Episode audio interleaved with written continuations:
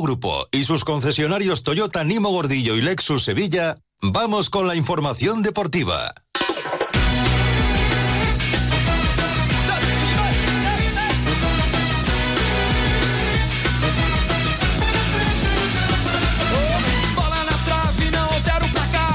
Una y 39 minutos de la tarde, noticias del deporte, creo, que es lo que viene ahora. Sí.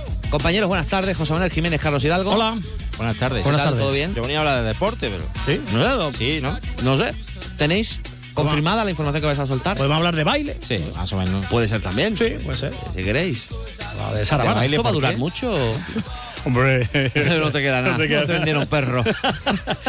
bueno, vamos con el vamos con el deporte, que estamos ya viernes y que tenemos aquí la jornada a la vuelta de la esquina. Bueno, comienza esta noche la, la jornada con el partido de la Almería. Mañana juega el Sevilla, recibe a la Real. El domingo el Betis juega en el Metropolitano Jiménez frente a un Atlético de Madrid que ayer cayó ante el Athletic Club de Bilbao, además ofreciendo una imagen bastante pobre. Eh, va a enfrentarse al Betis tocado, nunca se sabe sí, en claro, estos nunca partidos. se sabe, ¿no? ¿eh? Es cierto que el partido es en el Metropolitano, que querrán eh, borrar también la imagen que dio el equipo ayer.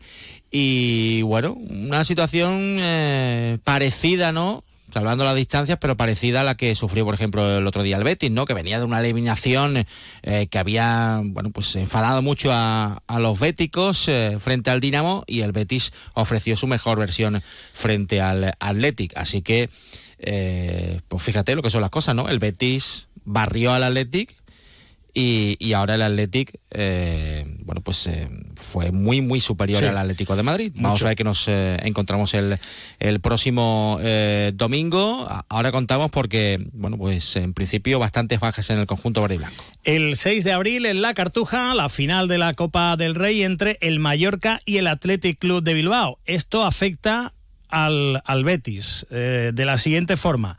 Si el Athletic Club gana la final de Copa y acaba la liga como parece que va a acabar entre los seis primeros, el quinto y el sexto irán a la Europa League y el séptimo a la Conference si la gana el Mallorca, la Copa del Rey, y no queda entre los siete primeros, como parece que, que va a ocurrir, que no va a quedar entre los siete primeros, el quinto irá a la Europa League, el sexto a la Conference y el, el séptimo se quedará fuera de Europa. Así que al Betis le interesa que gane. Por supuesto que el gane Athletic. el Athletic. Porque, eh, sí, no, pues fíjate, ¿no? Va a ser eh, muy complicado para el Betis alcanzar eh, plaza de Europa League de nuevo y sería una batalla encarnizada por un puesto de conference, en principio con la Real Sociedad y, bueno, pues con otros rivales que se puedan sumar, sumar ahí en el tramo final, pero ahora mismo el rival directo es la Real Sociedad, el rival del Sevilla, precisamente mañana. El rival del Sevilla mañana a las 2 en punto de la tarde. Un Sevilla con, eh, parece que ocho bajas seguras, Ocampos y Sou sancionados y jugadores que están saliendo de lesión, Marcao, Luque que hoy ha empezado a entrenar eh, con normalidad con el grupo, o sea que dentro de poco podrá volver. Digo, Marcao, Luque Bacchio, Acuña, Jordán, Mariano y Agumé también están saliendo de lesión, pero llevan ya varios días con eh, el grupo y podrían incluso entrar en la lista, aunque no para jugar. Bueno, si juegan sería pocos minutos, entiendo. Son Lamela y Nemanja Gudel, sobre todo el caso de Nemanja Gudel porque lleva dos meses parado por esa intervención en, la rodilla. Esta tarde conoceremos la lista de convocados de Quique, aunque ya ha contado, ya ha dicho en la sala de prensa que va a convocar eh, a Manu Bueno y a Xavi Sintes, jugadores del filial. Escuchamos a Quique Sánchez Flores hablar de la dificultad que tiene jugar ante esta Real Sociedad, aunque ojo que la Real está de capa caída, no solo por la eliminación copera, sino porque en Liga solo ha ganado un partido de los últimos ocho. Bueno, de la Real Sociedad no hay que fiarse porque es un equipo súper competitivo, es un equipo, diría, cuando analizas a la Real Sociedad de los mejores equipos de, de la Liga Española, eh, que evidentemente se ha llevado un, un tropezón importante en los objetivos de esta temporada, pero que tiene la capacidad de rearmarse rápido y de volver a, a competir. Es un equipo que la consistencia que ha demostrado en los últimos años es extraordinaria, es un grupo que se conoce perfectamente, sabe cómo salir de los líos eh, cuando, en los que se pueda llegar a meter en algún momento de la temporada y, y es un equipo admirable tanto en versión, en entrenador, en club, etcétera, etcétera. Por lo tanto, ante, jugamos ante un rival que nos va a poner muy complicado, muy físico, eh, juegan bien, eh, manejan todo tipo de alturas en defensa, fundamentalmente muy altos y muy incómodos y con el balón es un equipo que se relaciona muy bien. Por lo tanto, tenemos que hacer muchas cosas bien si queremos, si queremos eh, ganar.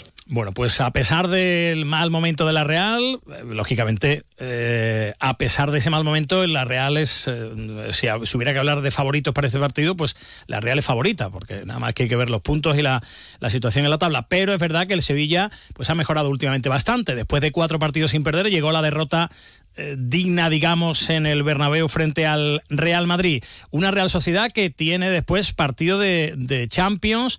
¿Puede estar pensando en la Liga de Campeones y eso puede eh, favorecer al Sevilla?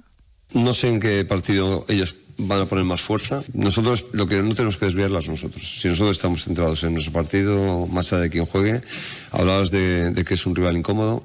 Es un rival incómodo. Es un rival muy incómodo. Es uno de los equipos que más adelantado tiene la defensa de, defienden muy hacia adelante, ponen muy difícil la circulación desde inicio, eh, hay que buscar otro tipo de soluciones también para que nos den campo contrario.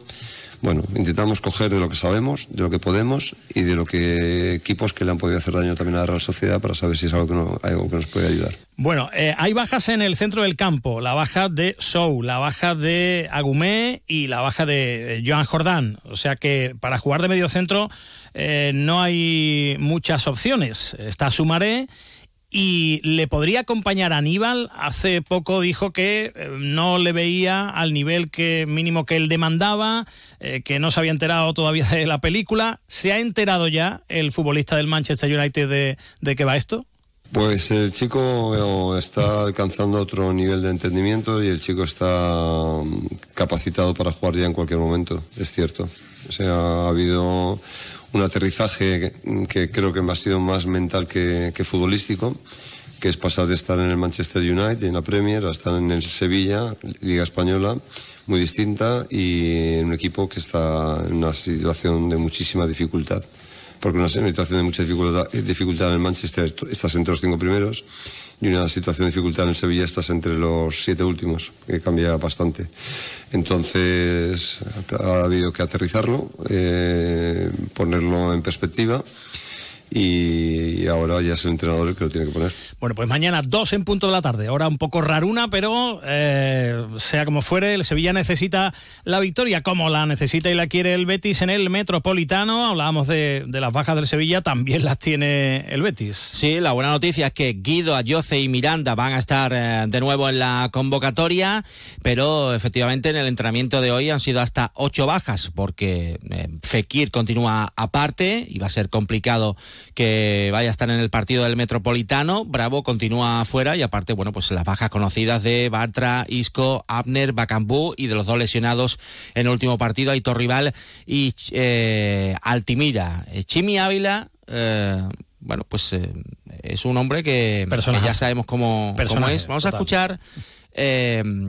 cómo vivió ese primer partido en el Villamarín. Dice que hubo una cosa que le sorprendió. Lo escuchamos. Algo que me sorprendió eh, del partido pasado contra el Betis Bilbao, que yo he jugado muchas veces contra el Betis, porque he jugado muchas veces, pero me ha sorprendido el otro día que íbamos, eh, íbamos 3-1 y seguíamos presionando como que si nosotros hubiésemos estado perdiendo.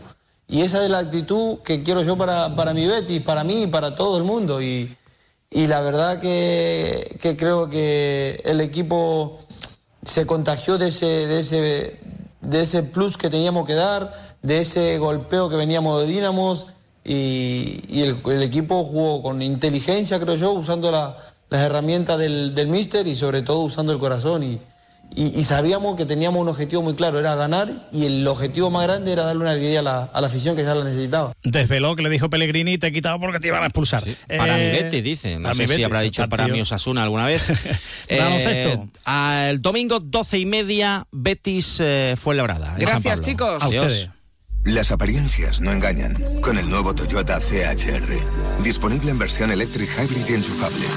Por fuera, su diseño rompedor no deja indiferente a nadie. En su interior, tecnologías como el sistema multimedia con pantalla de gran tamaño y su techo pantámico te invitan a disfrutar de una experiencia de conducción única. Más información en toyota.es. Te esperamos en nuestro centro oficial Toyota Nimo Gordillo en Polígono Industrial Carretera Amarilla y en Polígono Industrial Su Eminencia en Sevilla.